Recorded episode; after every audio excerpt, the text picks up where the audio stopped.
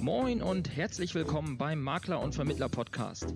Hier bekommst du aus der Praxis für die Praxis hochwertiges Know-how von Kollegen und Dienstleistern aus der Finanz- und Versicherungsbranche. Du erfährst alles über die neuesten Trends auf dem Weg ins digitale Büro, bekommst regelmäßig vertriebliche Impulse und bleibst über die rechtlichen Rahmenbedingungen deines Alltags informiert. Dazu sprechen wir mit Spezialisten aus den verschiedensten Bereichen, egal ob Maklerbetreuer, Jurist oder Vermittler. Wir wünschen dir nun viel Spaß beim Makler- und Vermittler-Podcast.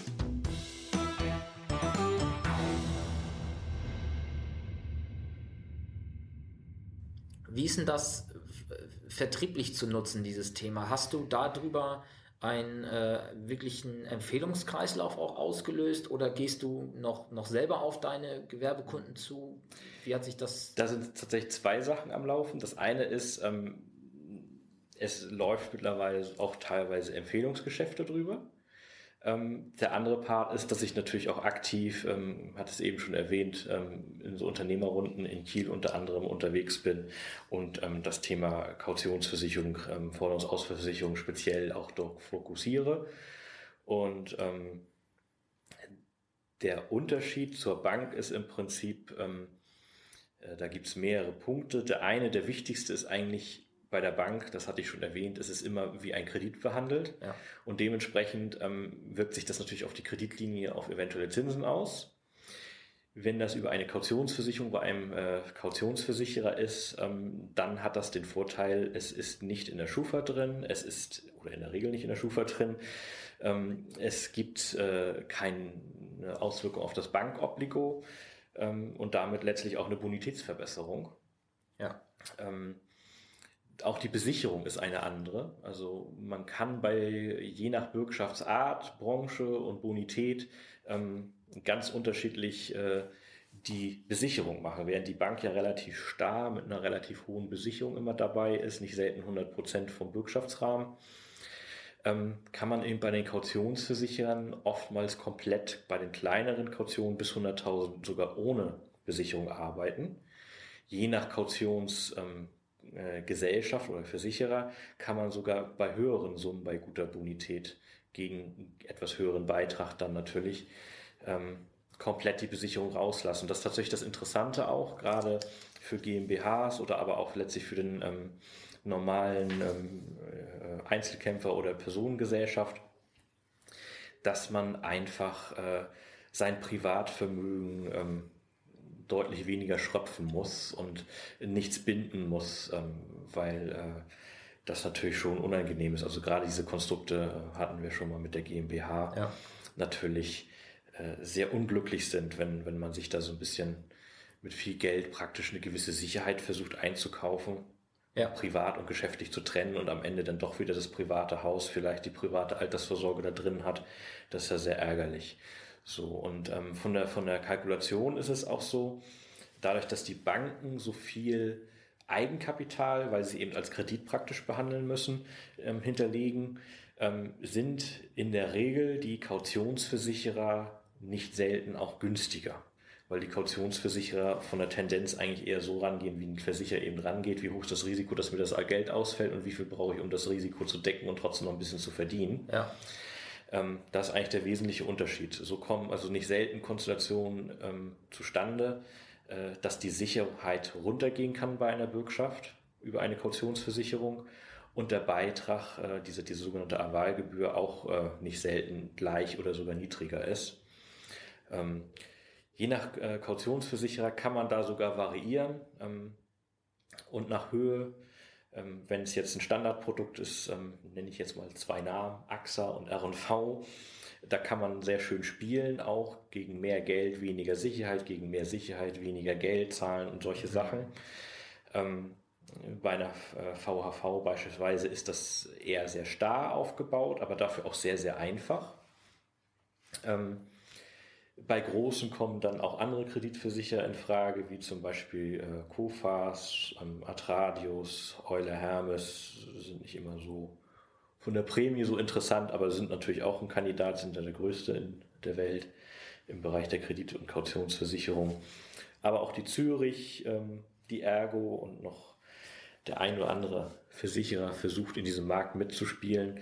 Ähm, Ich habe jetzt eigentlich alle so genannt, so im Wesentlichen, die ja, es gibt. Das haben wir die Werberichtlinien ähm. eingehalten. Ja. Wir haben genau. jeden einmal genannt. Ja, ähm, lass mich kurz nochmal ähm, fragen oder zusammengefasst, mit welchem, mit welchen Nutzenargumenten kann jetzt ein Makler an seinen Gewerbekunden gehen? Ich sag mal so, die Top 3, wenn ich das jetzt richtig verstanden habe, ist einmal Bonitätsverbesserung, Genau. Liquidität, freie Liquidität, wenn, also wenn schon Bürgschaftsrahmen vorhanden sind, die ich mit ja. Sicherheiten hinterlegt habe, kriege ich diese Liquidität frei. Mhm. Und ich kann von meinen Kunden sofort 100% meines Rechnungsbetrages einfordern, weil ich den Sicherheitseinbehalt über diese Bürgschaftsurkunde genau. hinterlege. Genau, ganz genau. Okay. Und ähm, in Frage kommt, wenn ich das richtig verstanden habe, auch grundsätzlich erstmal jedes Unternehmen, das in, in irgendwie in Berührung mit diesen Thematiken kommt. Und äh, die, ja, für mich jetzt, so habe ich es rausgehört, die Hauptbranche ist, glaube ich, dieses Bauhaupt- und Nebengewerbe, ne? weil die wahrscheinlich am häufigsten diese Thematiken auch haben. Ne? Genau, das Bauhaupt- und Nebengewerbe ist natürlich für den Makler, weil da immer in der Regel früher oder später was ist, das Einfachste, weil die haben in der Regel immer irgendwas in der Form und ähm, äh, das sind die, mit denen man auch am meisten zu tun hat. Ähm, es gibt natürlich den Maschinenbau, die da durchaus auch eine große Rolle spielen, aber da muss man natürlich auch Maschinenbauer haben. Und wenn Maschinenbauer, ja, kann man auch keine Bürgschaften dort machen, logischerweise. Und äh, die ganzen speziellen Branchen, Zeitarbeitsfirmen ähm, oder Arbeitnehmerüberlassung, da könnte das eine Rolle spielen ähm, mit Bürgschaften, da gibt es Spezialbürgschaften, ähm, alles was mit Bergbau eben zu tun hat, alles was mit Reise zu tun hat. Aber es sind sehr spezielle Sachen. Ja. Ähm, da machen auch nicht alle Versicherer mit und ähm, das ist äh, sicherlich auch interessant und da kann man auch viel Geld mit sicherlich verdienen, aber das ist nicht aus meiner Sicht zumindest nicht geeignet für den normalen Makler, der sonst seine Privathaftpflicht, seine Betriebshaftpflicht und so weiter verkauft und vermittelt, weil ähm, äh, das ist äh, teilweise einfach zu speziell. Dafür gibt es einfach Spezialmakler, mit denen man dann in Kooperation noch eingehen kann. Ja, und sollte dann vielleicht auch. Ähm, heißt aber unterm Strich, dass es ja für den, für den Makler, der halt sagt, okay, ich habe vielleicht überwiegend sogar Privatkunden, habe aber auch gelegentlich meinen Gewerbetreibenden dabei, sei es jetzt Handwerker oder sonstige Dienstleistungsunternehmen, der Zugangsweg ist ja eigentlich ganz attraktiv, weil ich halt nicht damit komme, hey, lass uns mal treffen, wir gucken mal deine Versicherungsunterlagen durch, ob ich was optimieren kann, mhm. sondern ich, ich gehe ja genau auf das Problem, was wahrscheinlich jeder Unternehmer in diesem Bereich hat, dass er irgendwo Liquidität gebunden hat mhm. oder halt seine Gewinnspanne letzten Endes eigentlich immer erst mit Verzögerungen dann auch wirklich kassieren kann, weil es einfach einbehalten wird. Und das heißt, ich löse ja, also da sind wir in diesem Thema, ähm, ich gehe nicht immer mit einem Problem dahin zum Kunden, sondern ich biete ihm eine Lösung für ein Problem, das er wahrscheinlich selber auch kennt. Genau. Im, Im, Versicherungsbereich ist es ja häufig so, dass man erstmal das Problem erzeugen muss im Kopf des Kunden. Mhm. Und äh, in diesem Bereich sehe ich das so, dass ja, die Kunden eigentlich wahrscheinlich sogar nur auf diese Lösung warten, ja. weil ja, die Lösung dann wohl nicht so, nicht so bekannt ist. Genau. Also es ist relativ einfach, an Bestandskunden dort ranzugehen, ähm, aber auch wenn man irgendwo äh, ja, Kunden aus diesen Branchen wie Maschinenbau äh, oder eben insbesondere den Bau, Haupt- und Nebengewerbe irgendwo sitzen hat, ist das immer sehr, sehr vorteilhaft, mit diesem Thema durchaus zu kommen, weil die Leute hören einen dann zumindest mal zu. Ja. Ähm, also ich kenne das so aus einer Sing-Gruppe, die sich so ein bisschen halb privat, halb geschäftlich trifft in Kiel ähm, zum Essen dann. Und da ist es auch immer so, ähm, da kommt es durchaus mal vor, dass drei oder vier Leute, im schlimmsten Fall habe ich es mal erlebt, sechs Leute aus dem Finanzwesen sind mit Versicherungen und äh, Fondssparplänen. Und ähm, eigentlich hört jeder zu, aha, das macht er und das war's. Ähm, und wenn ich dann aber komme, Versicherungsmakler und Kaution und äh, Forderungsausfall erwähne und vielleicht noch Vertragsrechtsschutz für Firmen, dann hört jeder zu. Ist ein anderes Thema, ja. ja also zumindest bei Unternehmern ist dann einfach äh, das Ohr offen und nicht so, oh, scheiße, noch einer, der macht Versicherung. Ja, ja, so ist es. Sag noch einmal ganz kurz was dazu für den Makler oder für die Makler jetzt, die zuhören und sich mit dem Thema wirklich noch nicht beschäftigt haben. Wenn ich jetzt, ich nehme das Beispiel, jetzt, wir kommen, wir gehen ja aufs Wochenende zu jetzt, ich treffe am, Wo am Wochenende bei meinem Samstagsbummel in der Stadt, treffe ich einen Bekannten, wo ich weiß, der ist Unternehmer im Handwerk Ähm, wie aufwendig ist das? Also die Ansprache haben wir gerade schon grob skizziert. Also ich kann mhm. ihm sagen, hey, ich habe eine Lösung für dich, wie wir Liquidität, deine Bonität verbessern und äh, du die äh, Sicherungseinbehalte halt äh, ja, freikriegst sozusagen. Und wie, wie aufwendig ist dann der Antragsprozess? Also ist das so ein zäher Prozess, wie man ihn aus dem Gewerbegeschäft kennt, dass es teilweise sich, ich sag mal, ein Vierteljahr zieht? Oder ist das ein Geschäft, wo ich auch als Makler sagen kann, mit gutem Gewissen, ähm, das ist jetzt mal angesprochen, Termin gemacht und nach vielleicht zwei, dreimal treffen oder vorbeifahren, weil äh, ist das dann erledigt? Weil ich sag mal, der, der klassische Unternehmer im Bau- Haupt- oder Nebengewerbe, das sind ja auch die typischen Kandidaten für, ja, tolle Idee, aber keine Zeit. Komm sonntags nachts um 23 Uhr vorbei, dann kann, können wir reden, ansonsten wird das nichts. Das ist tatsächlich sehr unterschiedlich. Das hängt davon ab, wie offen die Leute sind. Das hängt davon ab, wie ähm, viel Vorwissen die eventuell auch zu dem Thema insgesamt haben. Ähm, ich habe ganz unterschiedliche Sachen schon gehabt. Also der Antrag an sich ist gerade bei kleinen Bürgschaften super leicht. Das ist in fünf Minuten ausgefüllt. Mhm. Ähm, selbst wenn man über die Bonität äh, das sehr genau äh, die, die Prämien ausrechnen kann, ähm, dann hat man in der Regel also nie mehr als Viertel, eine Viertelstunde. Ja, okay. Ähm, der Haken ist natürlich, wenn man was sehr Besonderes will, wenn es um gewisse Summenhöhen geht, äh, die Bonität nicht so optimal ist, äh, das spielt tatsächlich eine große Rolle. Ähm, dann kann das sich durchaus auch mal am Anfang recht zähflüssig bewegen. Aber man kann das auch aufräumen, gerade ähm, weil die Kreditversicherer eben in diesen Kautionsversicherungen fast ausschließlich die Kreditreform mhm. als Grundlage nehmen, den Index, der da gegeben ist ähm, ist das Wichtigste eigentlich, dass man sich eine Selbstauskunft vor mal zieht oder wenn man den direkten Zugang über einen großen Vertriebspartner oder ähnliches hat, über den sich äh, einfach mal die Bonitätsindexe und alles, was da drin steht, äh, also den ähm, Index selber sowie die einzelnen Punkte, die zu diesem Index geführt haben, einfach mal anschaut, was da so drin steht und ja. gegebenenfalls berichtigt. Ähm, Gibt es eine, gibt's eine Faustformel, wo, der Scorewert ja, sein also sollte? Also Im Bau, Haupt- und Nebengewerbe, im, im Baubereich ist also äh, sehr oft ähm, ein Index von, in der Kreditreform von 300 und schlechter zu finden. Ja. Ähm, deswegen ist hier gerade bei kleinen Bürgschaften durchaus auch, ich sag mal, ein, eine einfache Papier, ähm, ein einfacher Papierantrag durchaus vorteilhaft. Man sollte natürlich trotzdem mal eine ähm, Selbstauskunft, wenn genug Zeit ist, ähm, sich ziehen und mal äh, darauf vorbereiten, dass man keine Überraschung erlebt mit irgendwelchen ja. extrem negativen Einträgen. Aber hier kann man ähm, relativ einfach oftmals arbeiten. Wenn das die Bürgschaften nachher so eine gewisse Summe, also ab 25.000 auf jeden Fall, sollte man dann sehr genau hinschauen, weil äh, da ist eine Selbstauskunft, ich sage mal, definitiv obligatorisch. Ähm, denn das Problem ist, wenn dieser Kreditreformindex ähm, verbessert werden kann, weil zum Beispiel falsche Angaben drin sind. Ähm, der beste Rabatt oder der höchste Rabatt kann eine Optimierung der Kreditreformindex äh, oder Scorewerte äh, einfach nicht rausholen. Das mhm. heißt also, wenn man ähm, so einen Scorewert um 50 Punkte verbessern kann, äh, bringt das viel mehr als äh, ein hoher Rabatt mit einer Versicherung, die, der vereinbart ist. Ähm, und eine andere Sache ist, bei 375 ist eigentlich bei allen Kautionsversicherungen Schluss. Ja. Das heißt also, wenn man jetzt, ich sag mal, 378 hat und feststellt, ja, irgendjemand hat mal eingetragen vor zig Jahren, ähm, er zahlt grundsätzlich erst 90 Tage nach Zahlungsziel, mhm. ähm, dann habe ich noch nie erlebt, dass eine Kreditreform nicht bereit ist, das rauszunehmen. Und ähm, da kann der Index natürlich ganz massiv äh, sich verbessern durch innerhalb kürzester Zeit. Und es gibt auch Versicherer, wenn man über die anfragt, ähm, dann hat man das Problem, dass der Kunde verbrannt, weil die sagen dann über mehrere Wochen oder sogar Monate, e-, egal was dann kommt und wie gut dieser Index ist, äh, Pech gehabt, es kann sich nicht so schnell verbessern, wir beziehen uns auf den ersten schlechteren Wert. Und das ist natürlich sehr ungünstig für den Kunden. Ja. Ähm, könnte man im schlimmsten Fall sogar als Beratungsfehler betrachten. Ja, okay. Dann noch äh, zu guter Letzt ist das für den Makler ein, ein Türöffnergeschäft oder kann man damit sogar Geld verdienen, ohne dass wir jetzt konkrete Zahlen äh, nennen müssen oder wollen? Türöffnergeschäft ist es auf jeden Fall.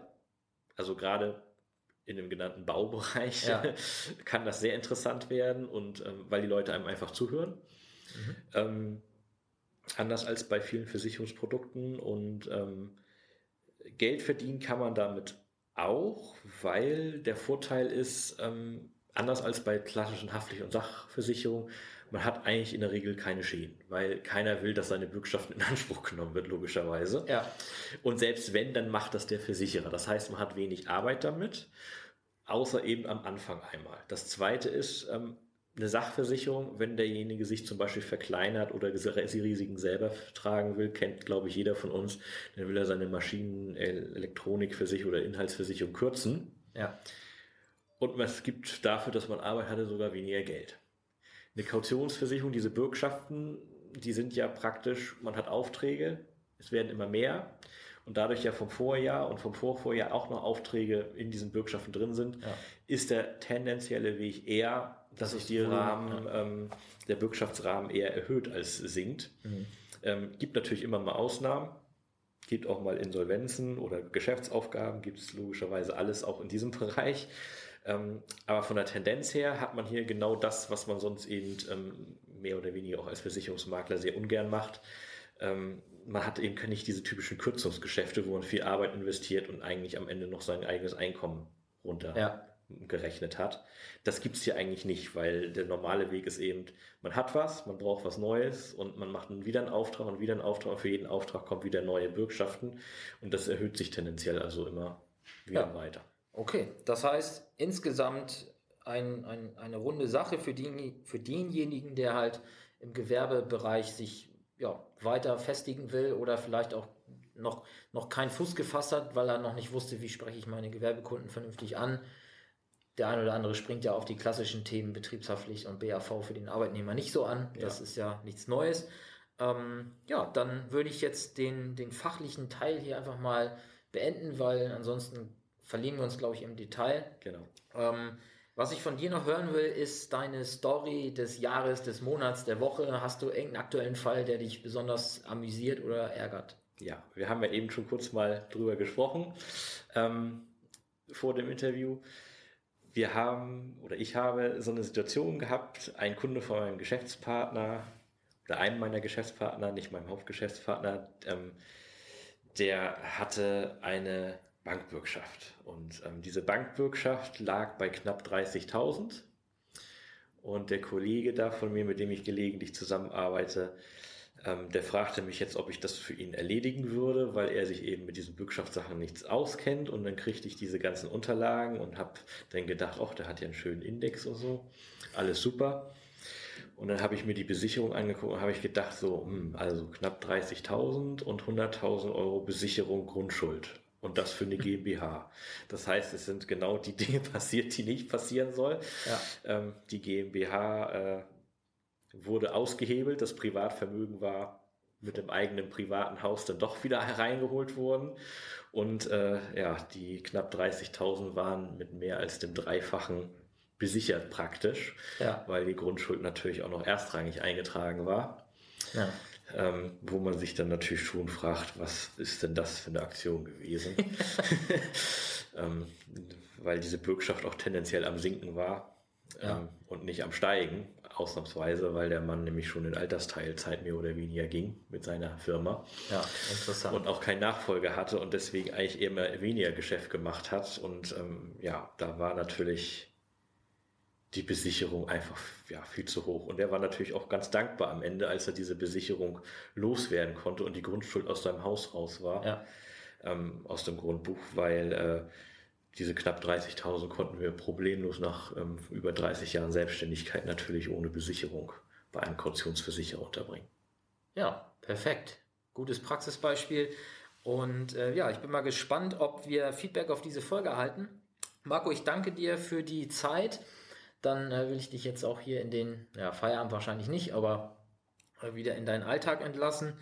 Und ja, bin gespannt, wie es ankommt. Und äh, ja, wenn du, lieber Zuhörer, hier noch weitere Fragen an, äh, zu diesem Thema hast, dann kannst du natürlich auch gerne äh, bei uns in der Gruppe nachfragen oder dich äh, an mich direkt wenden. Dann würde ich die Fragen einfach weiterleiten. Und ja, dann bis zum nächsten Mal, Marco. Bis demnächst. Ja, vielen Dank, dass ich hier sein durfte. Gerne. Mehr Infos zum Makler und Vermittler Podcast findest du in der gleichnamigen Facebook-Gruppe oder auf der Webseite www.vertriebsansatz.de. Möchtest du uns ein Thema oder einen Interviewgast vorschlagen? Dann schick uns einfach eine E-Mail an info@vertriebsansatz.de. Bis zur nächsten Folge vom Makler und Vermittler Podcast.